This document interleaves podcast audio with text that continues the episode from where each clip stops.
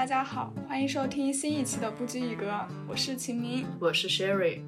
今天这期节目是我们和 OnePlay 哪天看戏一起合作的一个活动的后台采访。哪天看戏由 Olivia 和樊不凡共同创办，主要坐标在巴黎，但分享世界各地戏剧文化，推荐各种语种优秀剧目的戏剧类公众号。除了日常读者推荐他们观看过的戏剧之外，哪天看戏也会组织各种戏剧活动，同时也对多元文化保持兴趣。今年骄傲院樊不凡还和我们一起录制过一期节目，就是用酷儿的视角，酷儿视角那一期。本次活动呢是一个三分钟的独白创作活动，哪天看戏提前向自己的观众群体征集了一系列的关键词。报名参加独白创作的伙伴以抽签的方式，从这些关键词中随机抽选四个关键词，进行长度为三分钟的独白创作。那今天我们就有幸邀请到了四位创作者，与我们在这一期节目当中展示、谈论自己的独白作品。那接下来先请几位创作者跟听众朋友们打个招呼吧。麦子先来吧。大家好，我是麦子，现在在巴黎学电影。哦，大家好，我叫邵兰，然后我在苏格兰学编剧，刚刚毕业，然后现在在苏格兰当职业编剧。好羡慕呀！很羡慕人家有工作。是的，嗯，有编制。没有编制，自由职业，想多了。编剧怎么会有编制？那我们先听一下麦子的作品好了。那麦子，你抽到的是哪几个关键词呀？我抽到的第一个是下雨天就要奔向喜欢的人。第二个是小女孩，第三个是信鸽，第四个是无糖可乐停产。你最后选了无糖可乐停产和信鸽两个词。对对。无糖可乐停产了，一只鸽子通风报信。无糖可乐停产，接下来会是健怡可乐。健怡可乐停产，接下来会是原味可乐。所有可乐停产，碳酸饮料也都会停产。碳酸饮料停产，就该轮到果蔬饮料、茶饮料、饮用水、非饮用水。沼泽、湖泊、河流、海洋、冰山纷纷宣布售罄，永不供货。只有黑色的牛奶留在货架上。神秘的黑牛奶永不停产，没有人知道它从哪里来。灌入胃中的黑牛奶，我们灌入喉咙，我们灌入鼻腔。灌入肺，灌入胃中的黑牛奶，我们灌入精神，灌入人之本性，我们灌入悲伤，我们灌入，灌入，我们灌入清晨、正午、夜晚、四季和各个角落，各个角落。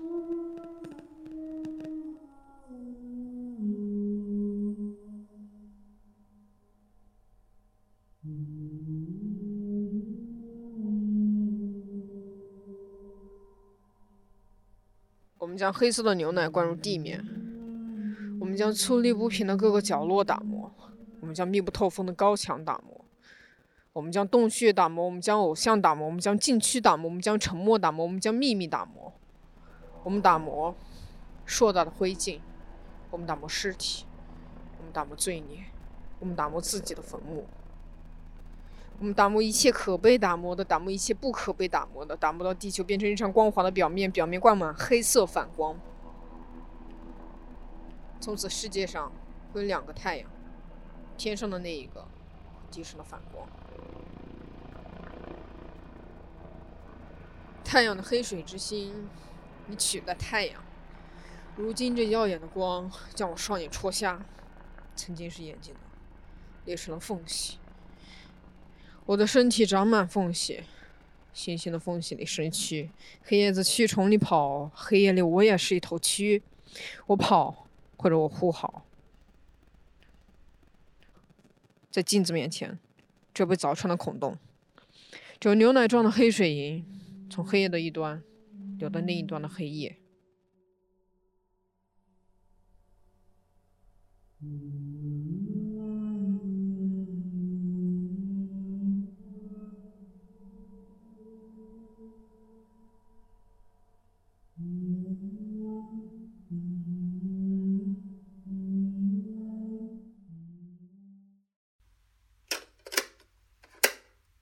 这个是你第一次创作吗？还是你就一直在写东西？指的是哪种形式的创作？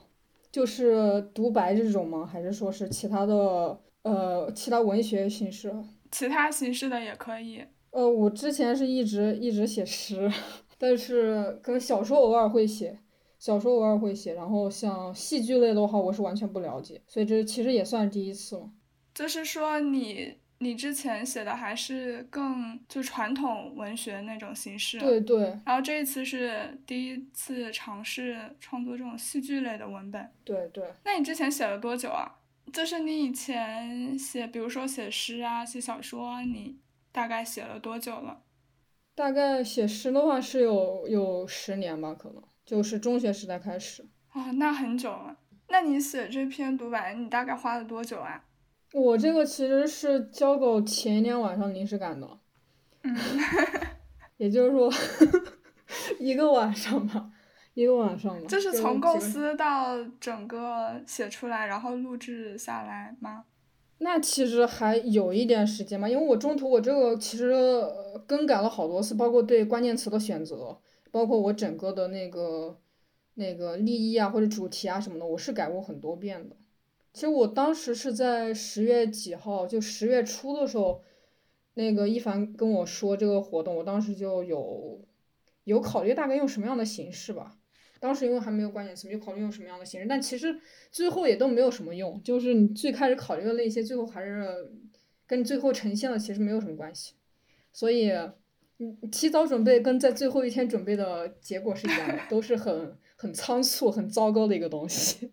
那你可以聊一下你这个独白立意是什么样子的？我听下来就总觉得你好像在 暗指一些什么。其实就是，其实我想写的就是一个，就是我们所处的当下的一种社会现实，就是我们其实是能够感觉到我们处于一种类似于一种历史交汇点的这种时刻的。我其实就是想表达一种无力感和愤怒感。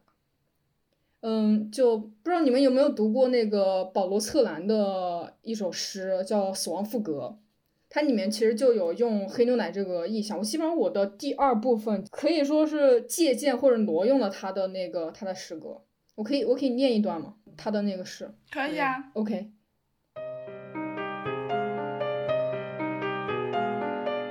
死亡赋格，清晨的黑牛奶，我们在晚上喝它。我们在中午喝它，我们在夜里喝它，我们喝喝，我们在空中掘一座坟墓，睡在那里不拥挤。一个男人住在屋子里，他玩蛇，他写信。天黑时，他写信回德国。你金发的玛格丽特，他写信走出屋外，星光闪耀。他吹口哨把狗唤来，他吹口哨把犹太人唤出来，叫他们在地上掘一座坟墓。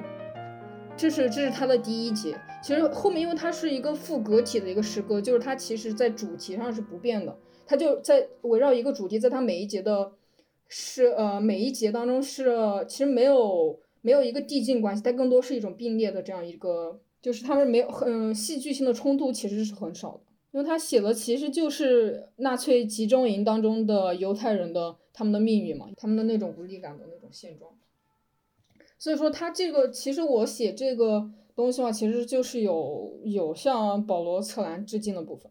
那其实你文章里面的黑牛奶跟他的想指的东西应该是不一样的吧？是对，是有些不一样的。但我想写的，它指代的其实就是一种很诡异的一种东西吧。就是你，比如说你无糖可乐停产了，呃，我是想让它来作为一种类似于一个时代过去了，一种一种象征，一种指代。而信鸽也许是传达这个信息的一个人。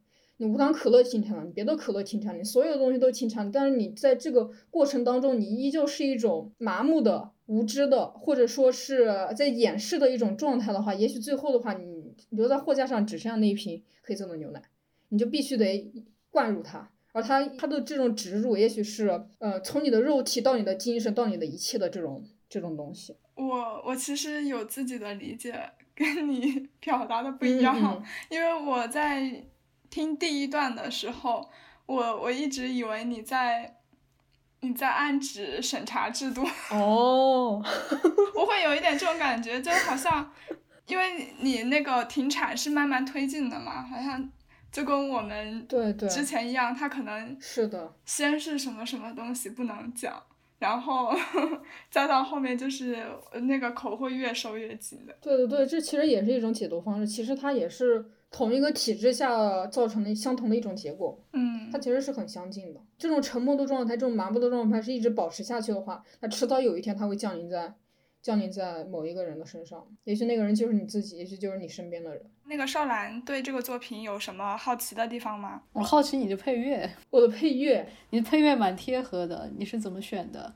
我 我呃，我想想，我当时因为我录的时候，其实就我自己声音嘛，然后我在房间里录，我怕吵到隔壁，然后我就去了我家的公，我家楼下的公园去录，但是所以说它环境的噪音特别大，所以我就直接找了一个直升机的音效，把噪音就把它的底噪，就是它的噪音啊，还有一些环境音啊，就是让它看起来不那么像噪音。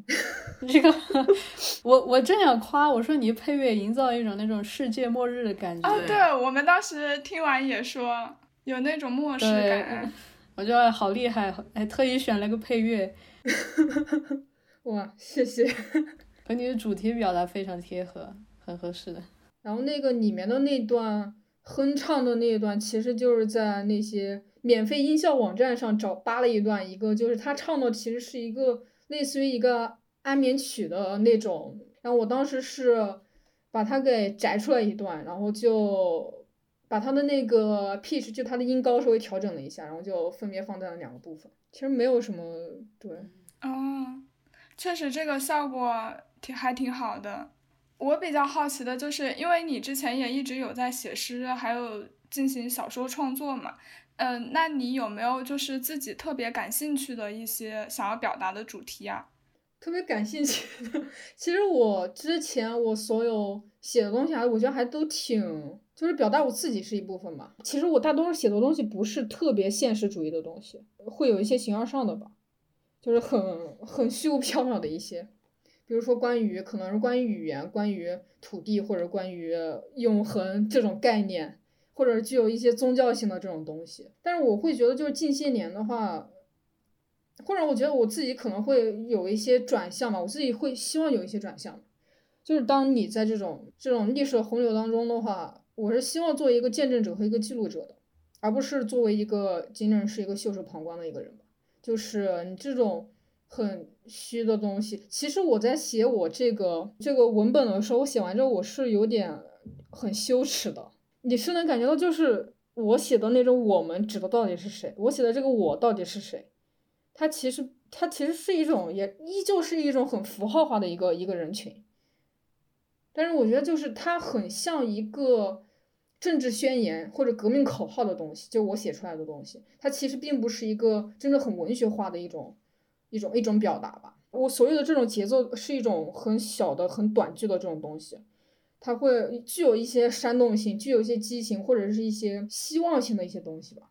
但是我我会觉得，就是文学可能是要离这种东西更远一点，就是离所有的煽动性的一些激情的一些类似于口号啊这种东西更远一些吧。但但我认为他们也是文学的一部分。对对，当然是的，就是选择上的不同嘛。也许是因为我在这个整个文段写下来之后，我发现我是没有一个真正的人物存在的，就是他不是作为一个个体，作为一个能够立得住的一个有信服力的一个人的存在，就是他是缺少这种细节的。所以我会觉得有点有点羞耻。我听你的作品的时候，我就会觉得你塑造的那个人物特别的生动，就特别的特别鲜活，就感觉就是我自己或者我身边的人。包括你像那些所谓什么什么军事理论啊，就是那些水课啊，或者什么那些乱七八糟那种东西的时候，我就觉得它特别的特别鲜活。因为因为你特别形而上，我特别形而下。我我的作品特别通俗，我特别喜欢通俗文化。对我我俩我俩挺挺反差比较大，正好对其实是的，是的。不同风格。其实我现在正在尝试着像可能像更像你的那种那种东西去靠近嘛，或者贴近嘛。就是我希望我自己能够更立足于一个一种现实性的一种基础上，而不是说只是类似于口号式的一种东西吧。嗯，但是我觉得像这种意向式的写作也还挺常见的。是的，是的，就我也是认同的。可能就是选择上的不一样吧。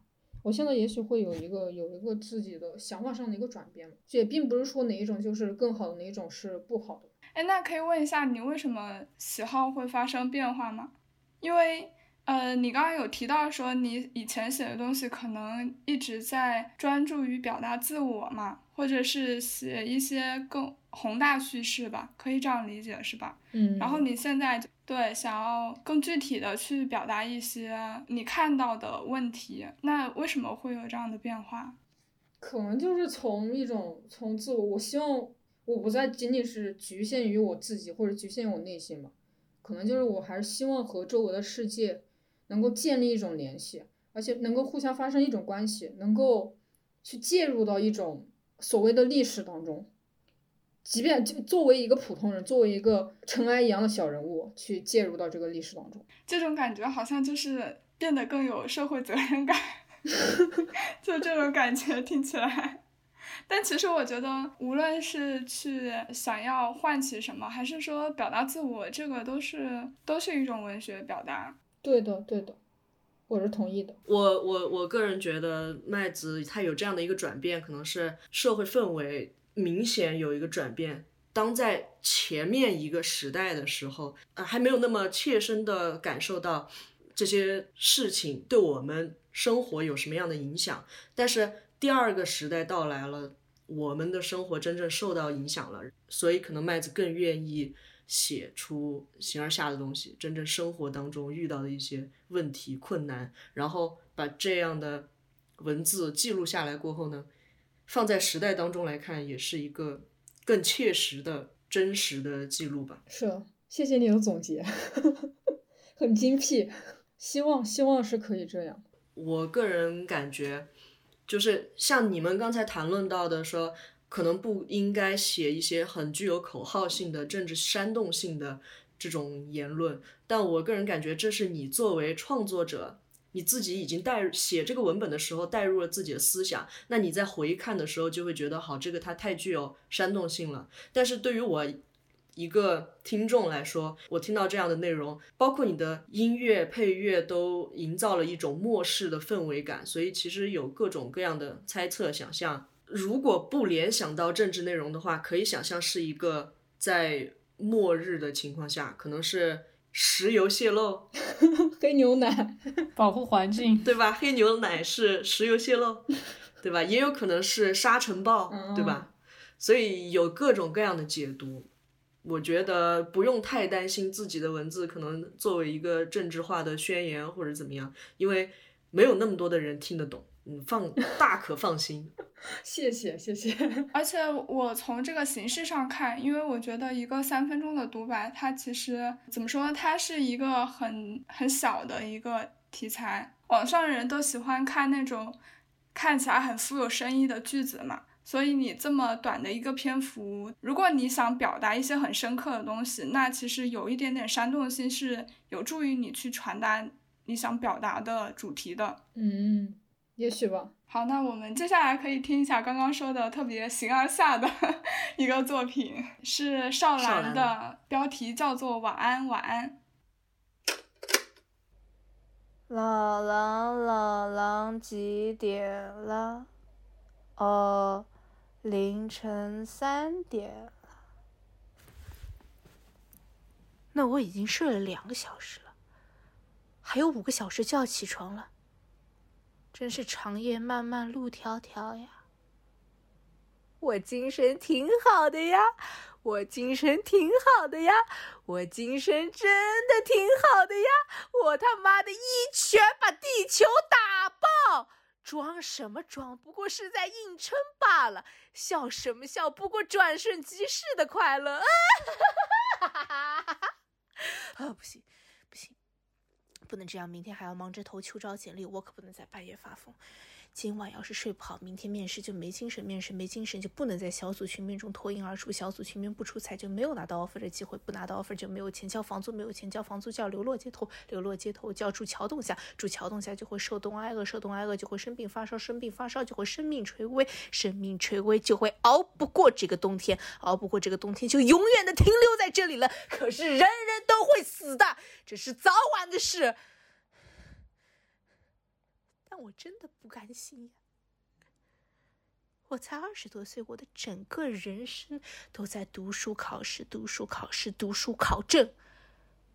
读完初中就快熬出头了，念完高中就自由解放了，上了大学，好日子就来了。好日子在哪里？我已经毕业啦！杀杀杀杀杀杀杀！大柱，我要控制自己扣一，否则会原谅我。咦咦咦咦咦咦咦！深呼吸，吸气，吐气，吸气。不错，保持住，精神稳定，一分钟也很厉害了。用精神意志控制自己的身体状态。我现在要进入睡眠。我面前有一片大海，空无一人，蔚蓝的辽阔，望不到尽头。海浪拍打着沙滩，哗啦哗啦哗啦。潮水退去，沙滩上留下了几块贝壳。我光着脚丫踩在松软的沙滩上，俯下身去拾捡这些大海的馈赠。第一块贝壳像破碎的号角。第二块贝壳像残缺的瓦砾，第三块贝壳像断臂的大象，第四块贝壳像烧毁的丛林，第五块贝壳向我的墓碑。彻底疯狂，彻底疯狂，彻底疯狂，彻底疯狂！哈哈哈！家人们。我爱上了一个人，一个不回家的人。这个人就是当当当当当当当秋招的 offer。今天是我毕业满月的日子，让我们高举手中的酒杯，对我说一句“失业快乐”。什么职业规划、人生理想，都在这个秋招的时节化作泡影。圣诞节就要来了，请问圣诞老人，您可以在平安夜把我的 offer 放进袜子里吗？什么？不能？为什么？哦，因为我是文科生。大学里学了什么？一大堆没有用的水课，什么军事理论，什么思想政治，你还不如教教我如何退税。职业规划，找不到工作就叫灵活就业，找了个烂工作就叫先就业再择业。去你妈！圣诞老人，中国人不过洋节。不不不不不，我要冷静，不能再情绪失控了。我又浪费了两分钟了，快睡觉，快睡觉，保持充足的体力，准备战斗。终于到了面试这一步，我付出了多少艰辛？网申测试有一百道性格测试，我刷了多少题才伪造出一个让公司满意的结果？你容易在面对困难时感到压力吗？我必须选择不会。撒谎，谁不会在面对困难时感到压力？来之不易的面试机会是精心伪装的成果，是欺骗的艺术。这让我和画饼的 HR 打成了平手。假话、大话、空话、漂亮话，但这根本就不是我。一个虚假的我拿到一份真实的工作，在重复枯燥的任务下会得到解脱吗？退退退退退！我想通了。这份烂活不干也罢，卷什么卷？躺平摆烂没什么丢人的，一辈子都在步履不停，一个阶段走慢点也不叫掉队。太好了，面试就当做一场游戏吧，让我来整顿职场，今晚能睡个好觉啦，不用数贝壳喽，倒头就睡，呼呼大睡，晚安，晚安。刚刚我们听到的就是。来自少兰的疯批文学。对，那你这次抽到的关键词是什么呀？我又没有遵守你们的规矩，我又是乱弄的。我现在查一下，就是我我现在才读题，我才发现是你们给了四个关键词，然后让选其中一个，两个，结果我把四个全用了。嗯，这个倒没关系啊，我把四个全用了，就把它串起来了。我当时还想，哎，这四个弄在一起不好写。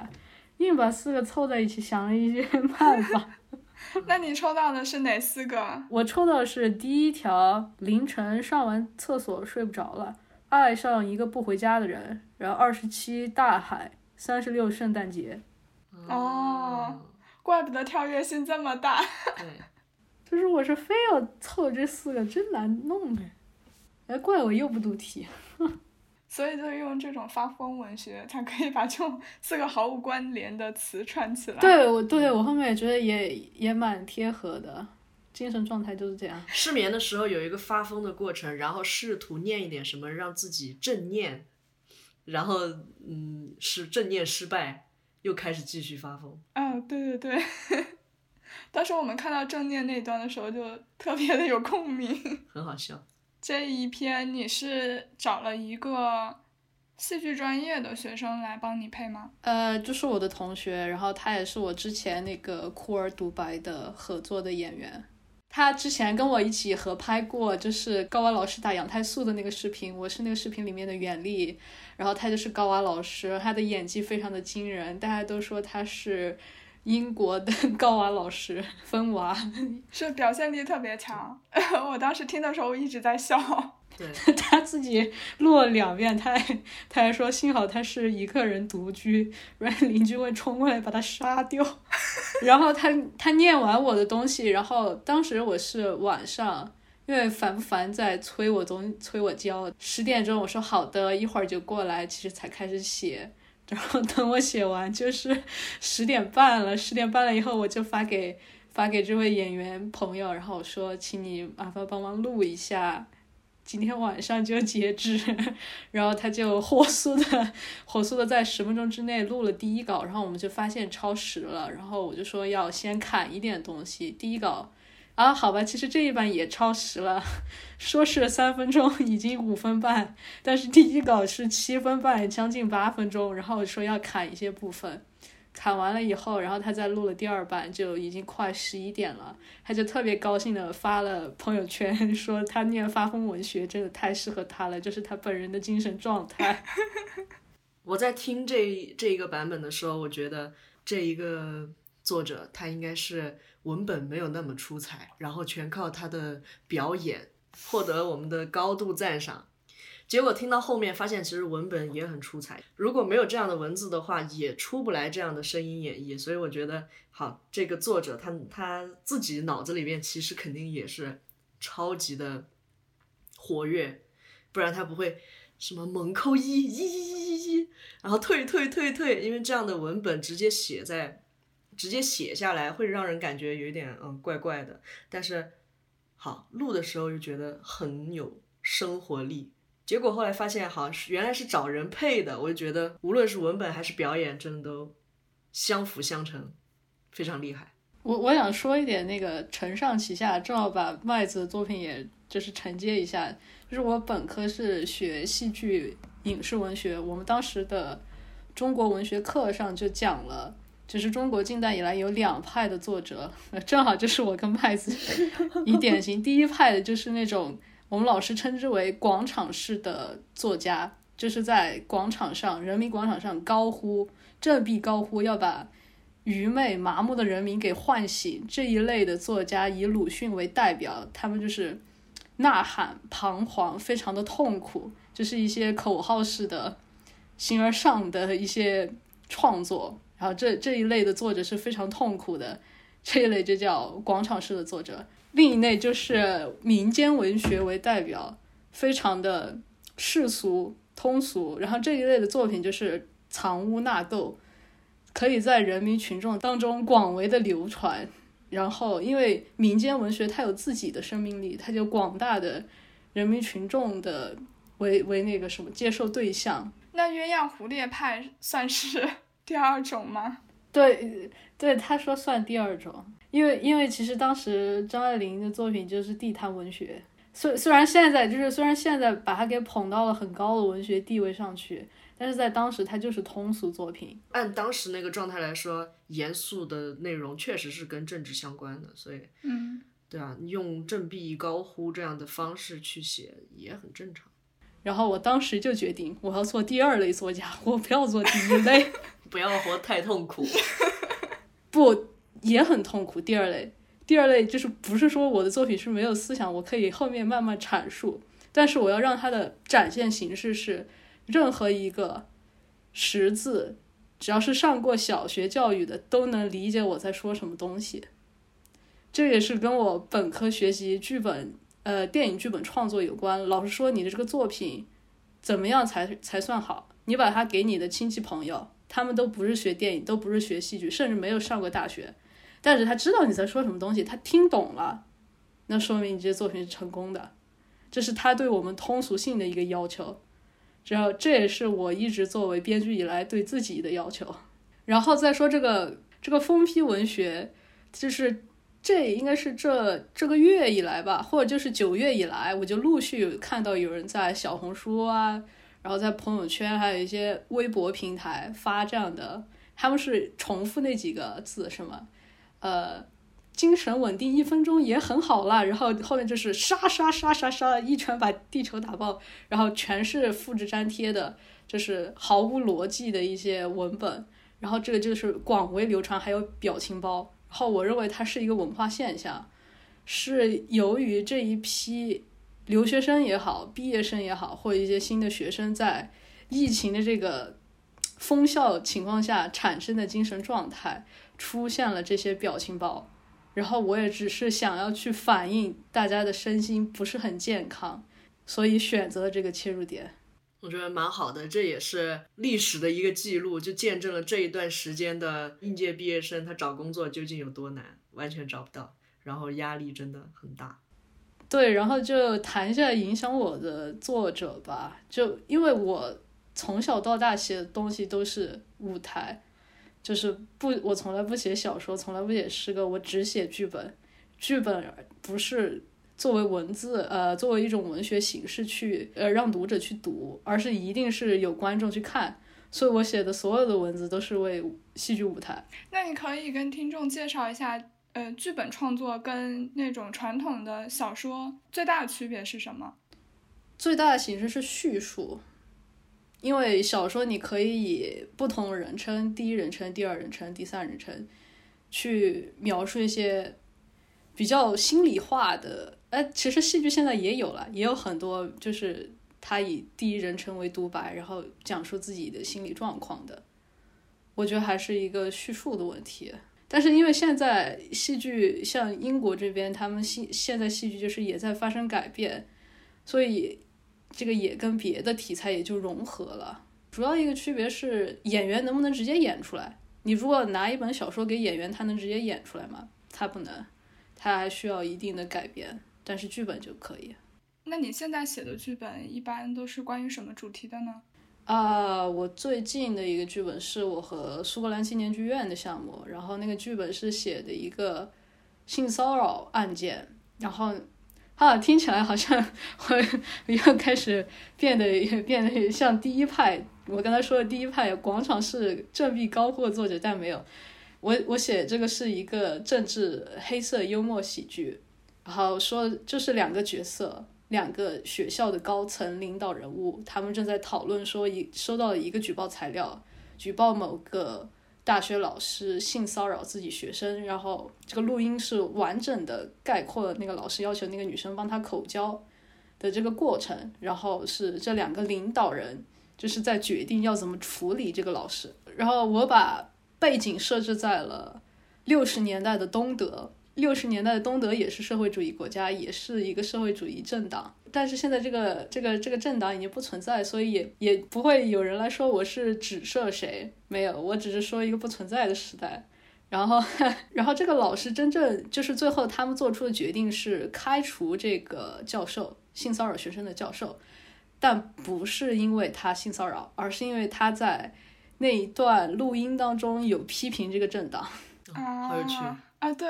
对，然后这个故事真实故事基于我自己的本科导师，他因为性骚扰学生被开除了，但是我通过一些内部渠道，我了解到他真正被开除的原因是什么。哦，这样子，我感觉你的很多主题可能都是跟现实生活中是有联系的。那你是你是有特定的方式和渠道去收集你想表达的东西吗？因为我这个人不写日记，正经人谁写日记？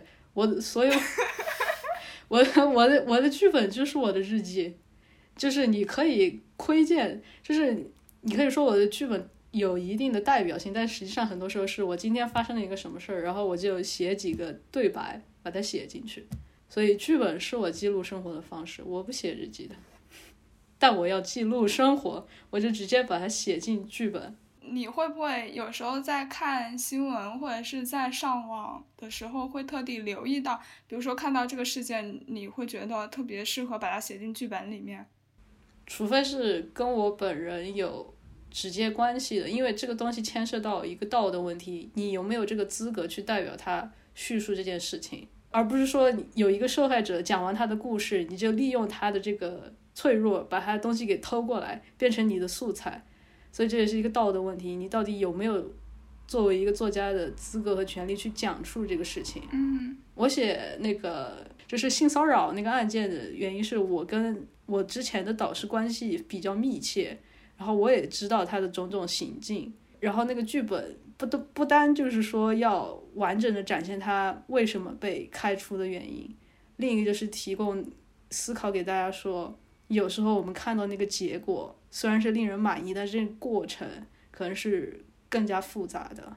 我在想，你怎么去判断你自己有没有这个权利去反映别人的故事？然后我就想到之前疫情的时候特别有争议的，就是那个芳芳日记嘛。你怎么看这个事情呢？就是你怎么去判断呢？我觉得很难啊。我我我老说，我不理，我就是没有了解到芳芳日记的真相，因为国内的媒体很快就一边倒的。批判了他，后我也这个事情我没有很认真的去了解，所以我就不好谈这个事情。就比如说啊，你你想象一下，你在武汉那个城市处于当时的那样一个环境，然后你作为一个作家，你会想要就是记录你你听到的身边的这些故事嘛？然后并且把它出版。但这些事情也并不是你真正去经历过的，你也只是转述。你作为作家，只是转述他人的内容。我我觉得可以记录，但是我个人会倾向就是只是把它记录下来，就是说不做特别发挥，但是不会出版。对对，这就好像那个《踏雪寻梅》那个电影，当时被很多人骂，就是因为他把一个真实的事件，好像加上了呃导演自己乱七八糟的解读吧，他自己对受害者和是那个犯人的各种想象。嗯。在电影里面好像很合理，但是由于它又是一个真实的事件，所以大家不接受他这样的改编。他就是美化了那个受害者和施施暴者的之间的关系嘛。嗯，作为纪录片记录下来是可以，但是你个人不太赞成他改变内容，或者说是肆意揣测作品里面提到的人或者事件背后的原因。就是我认为这些社会事件。如果我不是当事人，或者没有和当事人有，即便是跟当事人有很亲密的关系，我也不会去写，我会就是尽量的避免，因为确实有这个道德问题在。可是现在有很多那种基于真实事件改编成的文学作品啊，无论是电影或者是小说。对，但是有些家属就非常不满呀，我有看到，所以我就还是比较谨慎。因因为整个英国这边创作环境就是非常谨慎。我毕业创作写了一个羊毛店的作品，就那个羊毛店的老板，他之前是接待，就是上个世纪接待第一批中国人的老板，然后他就讲了上世纪生活状况，然后我就以这个羊毛店为切入点写，就是首批来这边留学生的那个生活状况。结果交到学院以后，然后他们说你这个道德有问题，基于真实事件以后就。要要提很多审查，要他们批准了以后才能进行创作，就是这边审的非常严，只要是基于真实事件，有涉及到真实的人，只要涉及到人就有道德问题，就要谨慎。那这样的话，岂不是呃，在这种环境中，你最安全的做法就只有做纯虚构的了？也也没有纯虚构，因为他们的思考是正确的，包括我之前那个作品。就是写性侵案那个，他们之前在了解说这个是不是基于我就是英国大学的，我说不是，跟英国大学没有任何关系，因为他们很担心这个东西上演了以后，如果有受害者或者有类似经历的就是被性骚扰过的女性看到以后会受到的冲击，对他们会去考虑这些问题。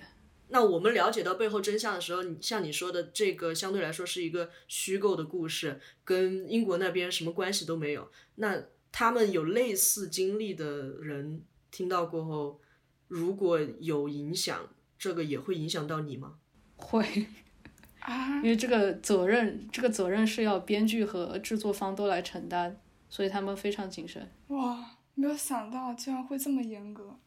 对我之前也也从来就是没有听说过什么道德审查，它就是要保保证一个是保证涉事人员以及我自己的安全，就是如果这个作品之后有影响，那有人来攻击我或者有人来攻击剧院，他就是考虑这些后果，他考虑的比较远吧，也算是他整个戏剧体系非常完善才会有这些措施。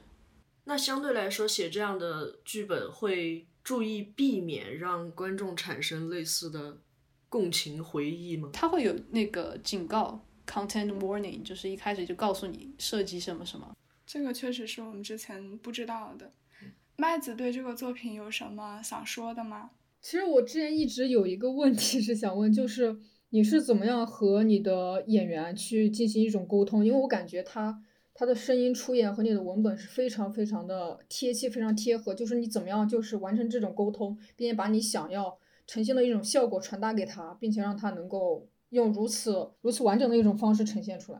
啊，那我我的回答可能比较凡尔赛，我没有沟通，就给了他就懂了，因为因为他是我同学，知道吧？就是这一整年大家一起上课也比较熟，然后再有上一次库尔那个戏剧嗯，的合作，我基本上就是讲一下我的构思和我灵感来源，然后他就说 OK，他懂了。我觉得就是编剧一定要留足空间给演员。我知道在国内演员好像地位就是怎么说呢，从属于编剧，他是服务于这个文本，但是在这边的话，演员跟编剧地位是相同的，他可以随时对你的文本提出疑问，然后帮你去完善，就是大家都是创作者。对演员都非常非常聪明，观众也非常聪明，就一定要留足空间给他去发挥。而且你的文本，我觉得看文字的时候就会觉得啊，这什么呀？但是念出来的时候，就真的会带入自己的情绪去把它念出来。我接着那个邵阳刚刚说的，在英国那边，比如说编剧、演员，他们都是创作的身份。然后我突然想起来，就是我有一个朋友，他在德国拍片嘛，然后他之前就是跟摄影和灯光闹得特别不愉快，就是因为德国那边的摄影和灯光就觉得他作为一个导演过于独裁了。因为比如说在拍摄一个场景的时候，他会跟他说，比如说我这个灯我想要放在哪里，或者是摄影我希望你用中景还是远景这样子拍，但是他们德国人就会觉得你不用告诉我这些，这些是应该是我自己来做的事情。你作为导演，你只需要跟我讲你希望这个场景，它是再悲伤一点还是再欢快一点就好了，就是用这样的表述。那他们难道导演不是应该有分镜，然后再交给？呃，有有有时候导演他可能就剧本不会写的那么细，就是有的导演可能会把分镜画出来，但是有的是不会的。而且你在实际上现场跟你剧本当中环环境很复杂，就打光啊、摄影啊，他可能会需要重新设计。然后我知道这件事情，我还蛮惊讶的。我听见这个，我也我也感觉很惊讶。其实我其实没有碰到过这样。我觉得这个好像好像分人吧。对，看他们沟通的方式，我感觉。对我感觉是分导演。我我读希区柯克的那个自传，就是他说他自己是会每个镜头打磨到完美的状态，就是他是包括每个镜头怎么剪，他的那个分镜里都已经写的非常清楚。就摄影师只只用按照他的想法全部拍出来，一点自主权都没有，必须百分之百按他的想法走。那他就是那种偏独裁的导演，那也有那种比较开放合作的导演。就是看跟导演个人有关系。对，跟导演个人还有他所掌握的话语权，我觉得是有关的。大多数导演应该还是会做一个 short list 跟一个故事版这种的东西，然后再再和他的就是一起合作的人沟通的。好，那我们今天讨论就差不多到这里，可以结束了。嗯也被科普了挺多的，感谢两位和我们的分享。嗯，希望之后能够继续看到你们的创作，然后希望继续参与 One Play 哪天看戏的呃剧本围读活动和剧本创作呃等等活动。谢谢主持人，谢谢。谢谢大家了。今天的节目就到此为止了，我们下次再见，再见拜拜拜拜。